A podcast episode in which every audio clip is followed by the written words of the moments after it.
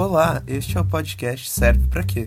Um podcast que vai te explicar para que servem as coisas. E nesta primeira temporada, estamos falando sobre as instituições brasileiras. Neste episódio, abordaremos saúde pública e então discutiremos o SUS. Eu sou Vinícius Spengler.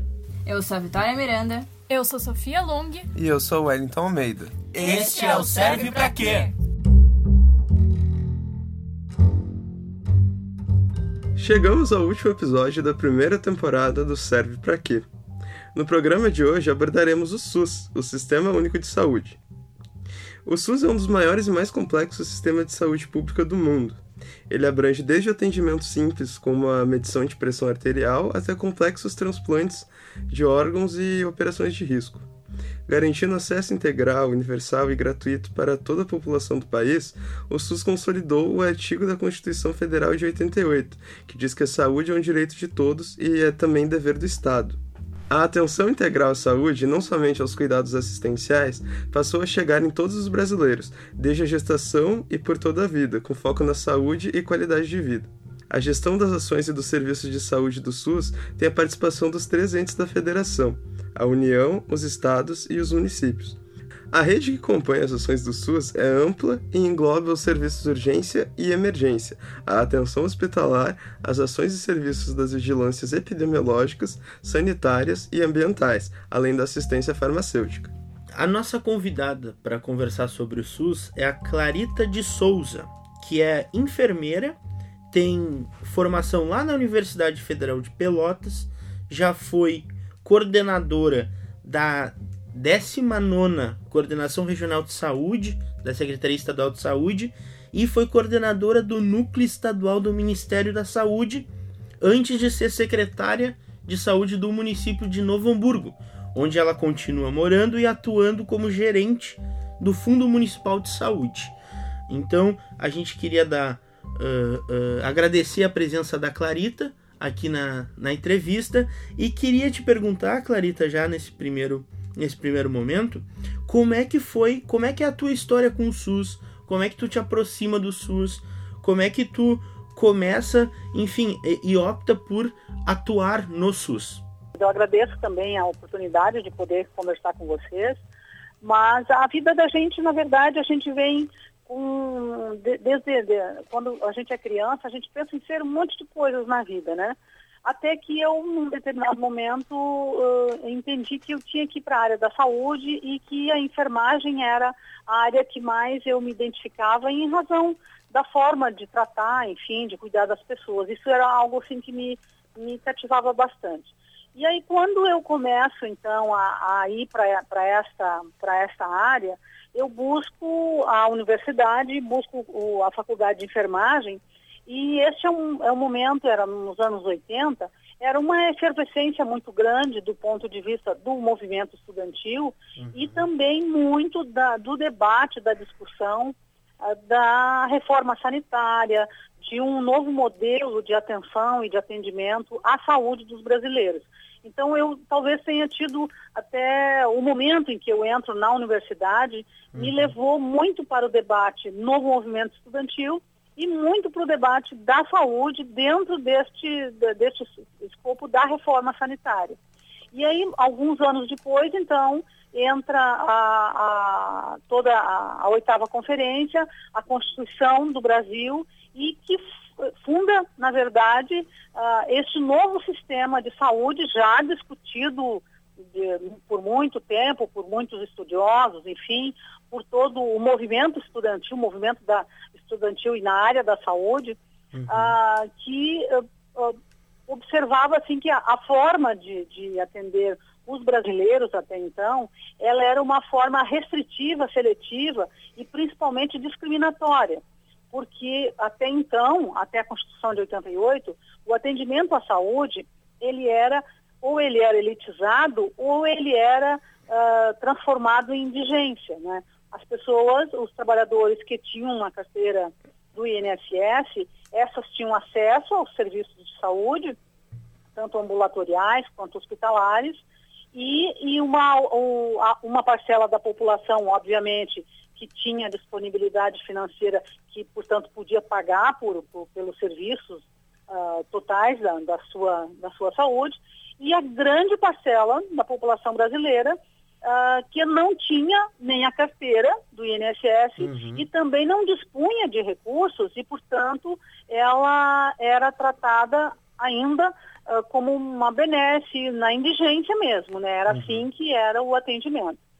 E mesmo neste período, os trabalhadores rurais uh, se sentiam ainda mais discriminados e como eram trabalhadores tanto quanto os trabalhadores uh, da cidade, como a gente dizia, né? Uhum. Eles buscaram através dos seus sindicatos o fundo rural, enfim, um, um, sistema que pudesse também ir facilitando um pouco o acesso aos serviços de saúde.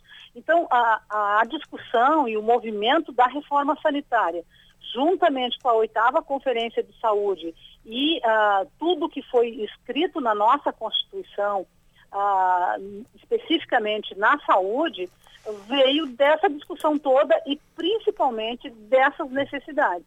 Então, o Sistema Único de Saúde, ele foi criado baseado hum, especificamente eh, nas garantias, nos direitos da, do cidadão brasileiro, uhum. de, de, buscar a igualdade, a isonomia e a integralidade, principalmente, do atendimento, e muito dessa necessidade, né, que era algo estapafúrdio na nossa, no nosso país, né? Um país do tamanho que é e que tratava seu povo de uma maneira absolutamente discriminatória. Pois é. Onde alguns tinham e outros não tinham nada. Pois é. Antes do SUS, o, é, assim, como a saúde brasileira se organizava era através do INAMPS, né? Uh, Isso, para uma parcela. Sim, sim. E, mas o INAMPS, ele era, ele foi, enfim, foi criado na época da ditadura, né, em 74, e, uhum. e ele, ele tinha um foco na, na, na, na prevenção mais uh, uh, na prevenção mais direta de doenças, né? Então, tipo, vacina, né? O atendimento mais, mais básico e esse elemento que tu, que tu traz de ser um, um, um sistema muito restritivo, né? Uh, tu tem como nos explicar um pouco como funcionava a estrutura do INAMPS e qual que é a principal diferença, na tua opinião, do ponto de vista daí da estrutura de gestão em relação ao SUS, né? Como é, como é que é essa, essa transição, assim? Ah, sem dúvida, era muito grande a diferença, porque o sistema de saúde anterior havia o, o INAMPS, né, uhum. o Instituto Nacional de Previdência Social, e havia o Ministério da Saúde, a parte da saúde é, que se chamava a parte da saúde e o, o, o, INAMPS ele fazia uma parte de assistência e também da previdência social. Uh, o INAMPS ele não tratava da prevenção diretamente da, da saúde, hum. porque na época havia pouca, pouca uh, o, o, debate da prevenção, as doenças, ele era muito pequeno ainda. O que tinha mesmo eram consultas, e eram consultas no INAMPS, por exemplo, né? Uhum. Tinha consulta de três especialidades, que era a ginecologia, a clínica e, e a pediatria, uhum. e havia um pouco, mas bem pouco atendimento odontológico, e as internações hospitalares. Era basicamente isso, e alguns a, a exames de laboratório, enfim, alguma coisa pouca, porque a tecnologia eh, ela também era muito menor e ela estava pouco integralizada dentro do sistema público. E aí a parte do Ministério da Saúde fazia na, que a, a, gente na época chamava as unidades de saúde, os postinhos de saúde, fazia hum, assim o que havia minimamente de prevenção. Então, a, a, a, gestão, ela não era uma gestão compartilhada, ela não era, era uma gestão de cima para baixo, como de fato a ditadura pensava assim, né? Uhum. Era algo posto e imposto para a população. Aí, qual a grande diferença do Sistema Único de Saúde? É exatamente isso.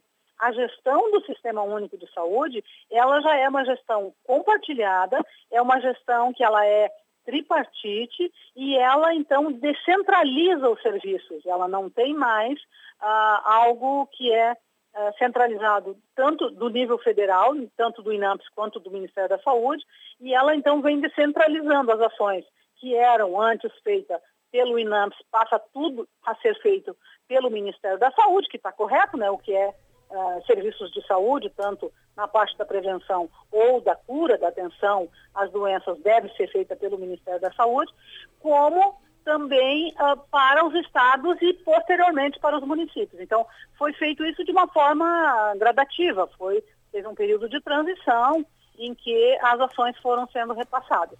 E entra um componente uh, fundamental, que foi exatamente a participação popular, porque não havia antes disso participação da população em conselhos, em comissões de saúde, isso não existia. Após a Constituição de 88, após a instituição do Sistema Único de Saúde, é que o povo pôde dar a sua opinião, dizer, olha, é, acho que o serviço é melhor assim, ou dessa forma, ou queremos que tenha tal coisa em nossa comunidade. Então, essa, essa diferença que eu considero assim, que é a parte que trouxe cidadania. E aí, de repente, vocês podem me perguntar, sim, mas tem queixa do Sistema Único de Saúde? Óbvio, né?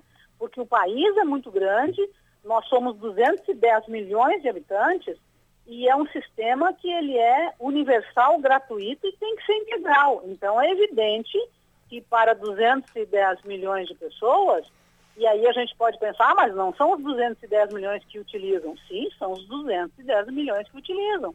Porque se nem todos utilizam o sistema hospitalar e o sistema ambulatorial, mas com certeza todos os 210 milhões utilizam o sistema de vigilância, de vigilância de alimentos, epidemiológica, de medicamentos e assim por diante. Então, é algo muito grande. E aí problemas no meio disso sempre haverão. Encerrando essa primeira questão agora, então a, gente queria te perguntar sobre a relevância. Uh, qual que tu acredita ser a relevância né, das estruturas serem descentralizadas nos estados e municípios, né, as estruturas do SUS? O que, que isso agrega né, nas práticas e nas dinâmicas da, dos atendimentos?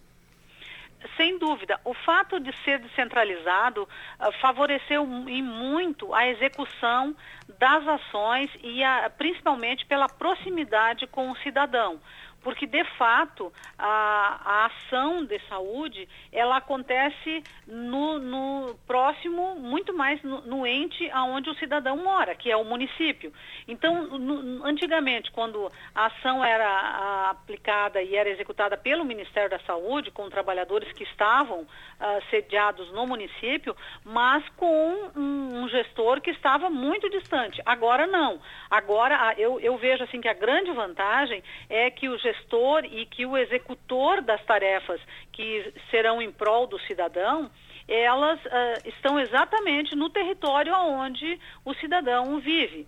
E, e principalmente o fato de que a fiscalização e, e, a própria a, o acompanhamento, que é o que o Conselho Municipal de Saúde faz, ele eh, convive, os integrantes do Conselho Municipal de Saúde convivem nas comunidades onde as ações de saúde são aplicadas e são executadas para a população. Então, acho que essa é uma questão assim que mudou muito e que favoreceu muito para uh, ter aumentado enormemente o número de atividades e de ações de saúde para a população, porque se a gente vai comparar o que se fazia, o que se produzia de serviços de saúde há 30 anos atrás e o que se produz hoje, para cada cidadão, sem dúvida que o número de ações de saúde hoje tanto faz que seja na assistência direta a, alguma, a algum adoecimento ou na parte de prevenção e de educação em saúde, se faz muito mais hoje eh, por cada cidadão do que se fazia no passado. Mas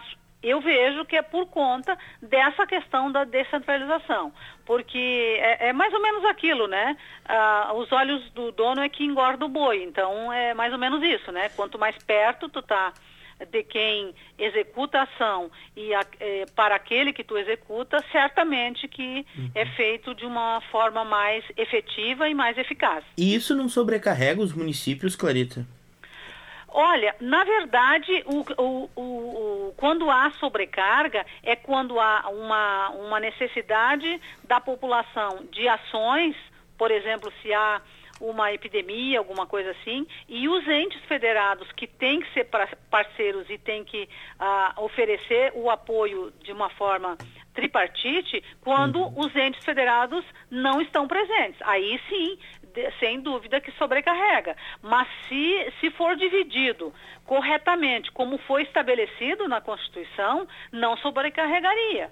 Mas o que a gente tem visto muitas vezes é que um ente ou outro sempre encontra uma forma Uh, de se eximir da sua obrigação, né? Isso a gente tem visto. Por exemplo, a PEC da morte, ela, uh, feita pelo governo federal, ela veio como uma forma do governo federal pensar, bom, eu deixo de, de gastar os recursos aqui, deixo de repassar os recursos e o meu caixa fica bem. Agora, não olha para o que o município precisa uh, de apoio, de recursos para poder cumprir com as suas obrigações. Então, aí, neste caso, sem dúvida que é uma sobrecarga. Uh, agora, uma questão um pouco mais pontual, Clarita, uh, sobre um anúncio que foi feito recentemente né, pelo Ministério da Saúde. vai ser mudado o critério né, de destinação de verbas aos municípios. Agora, foi estabelecido esse critério baseado em indicadores e vão ser destinadas verbas a municípios com base no desempenho, né? Uh, o que, que você pensa sobre isso, sendo uma pessoa né, de dentro do SUS? É, na verdade, o, o, o, que, o, o, o que o Ministério deveria fazer é quando tu tem um olhar, que é o mais correto, que é tu alcançar mais, porque isso é um princípio do SUS, né? Quando tu alcança mais a quem mais precisa.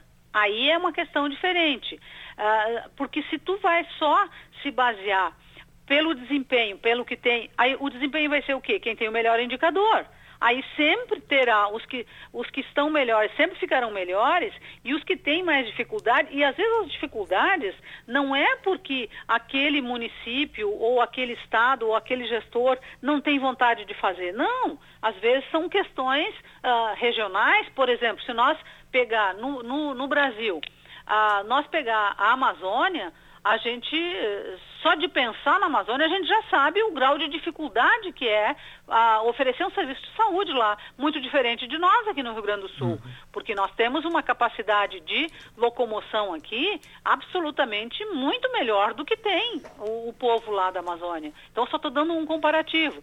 Então, na verdade, ah, muitas vezes o, o, Ministério da Saúde ele, ele pensa políticas e pensa ah, maneiras de, de, de, distribuir seu recurso, mas como uma forma ah, de se de, de, de, se proteger, de se favorecer, no sentido de que, bom, esse recurso, eu só tenho este recurso, então eu vou criar critérios para que, que a distribuição uh, não, não seja tão questionada. Mas, na verdade, é isso. O correto mesmo é a gente, o Ministério da Saúde, ou o mesmo Estado do Rio Grande do Sul, ou mesmo o município, em qualquer serviço de saúde, é alcançar primeiro e alcançar mais a quem mais precisa. Basicamente, de uma forma bem simples, é isso.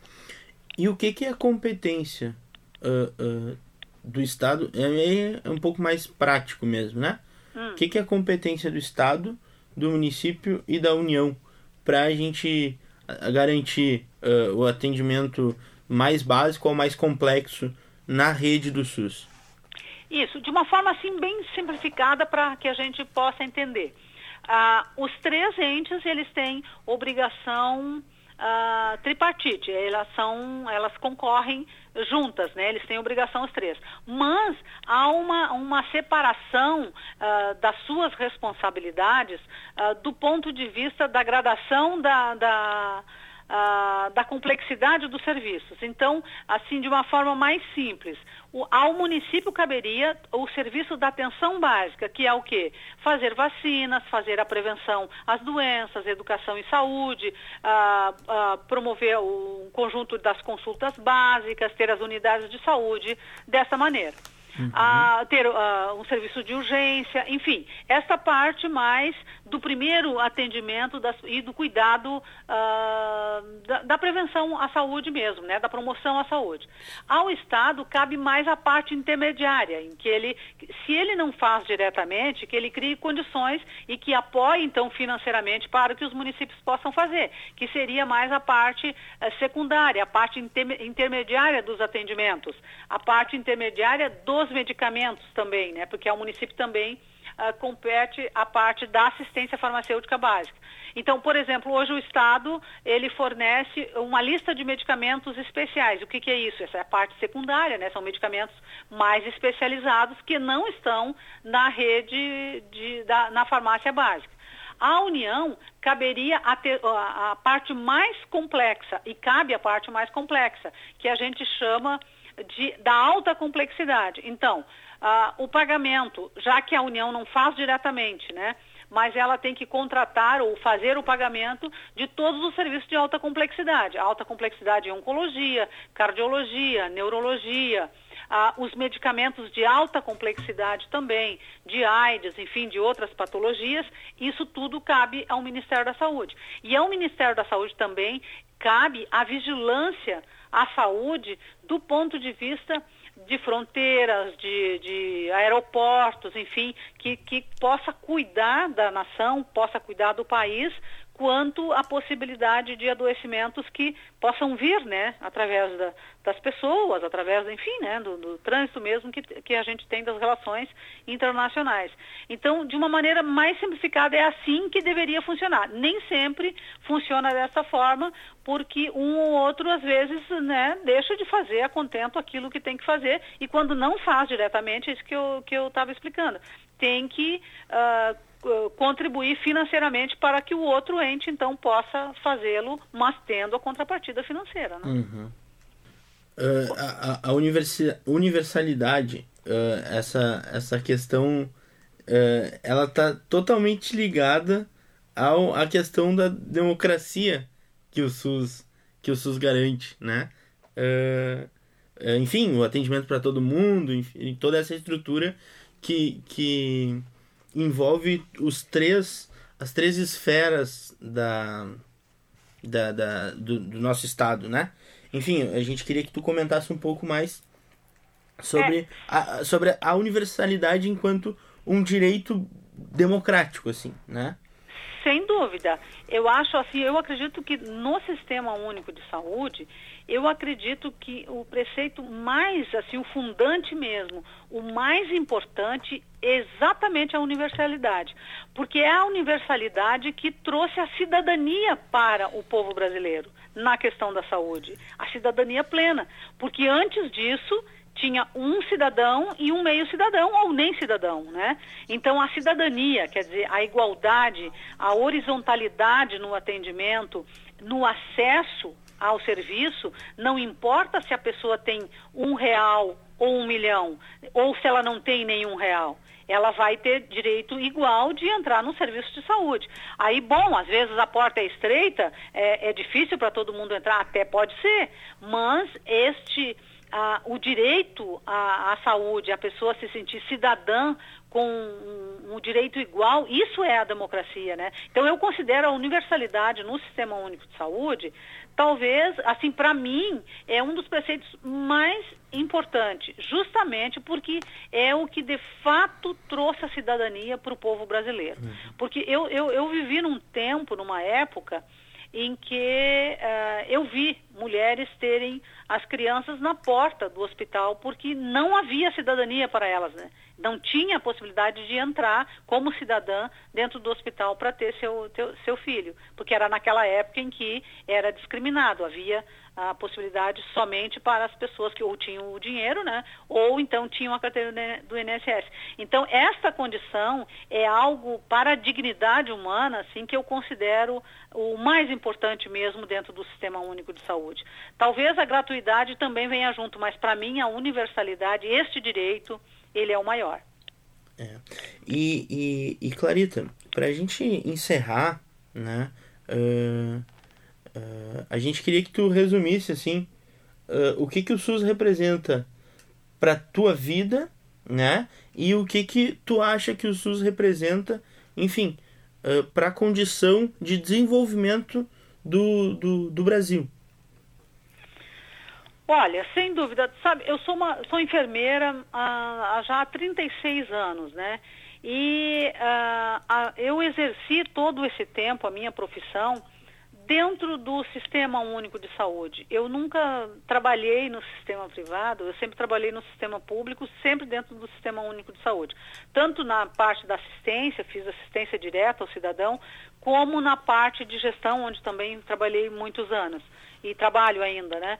Mas uh, eu acredito assim, ó, que para minha vida, de fato, para para que eu pudesse ter exercido a enfermagem assim da forma plena como eu, eu sinto que eu exerci, é, sem dúvida que se não fosse dentro do Sistema Único de Saúde, da forma como ele está organizado e da forma como possibilitou o acesso para o cidadão, certamente eu não teria tido é, e não, ter, não, ter, não teria a satisfação que eu tenho de ser enfermeira e de ser uma trabalhadora do sistema público, com certeza. Uhum. Se fosse um outro tipo de sistema, né? Porque sempre haveria esse, esse, essa parte da discriminação, de um pode, outro não pode. Então, isso, para mim, assim, do ponto de vista profissional, é, é o que de fato contemplou tudo.